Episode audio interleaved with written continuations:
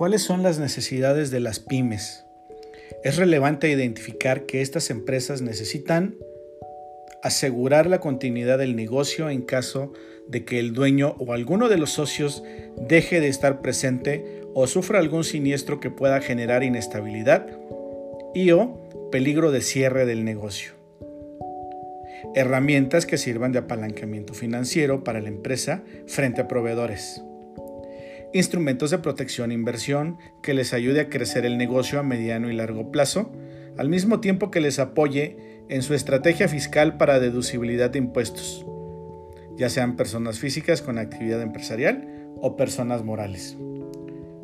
Dueños y socios y colaboradores necesitan contar con instrumentos individuales que les apoyen a la protección de sus familias y al cumplimiento de metas financieras futuras, tanto personales como familiares.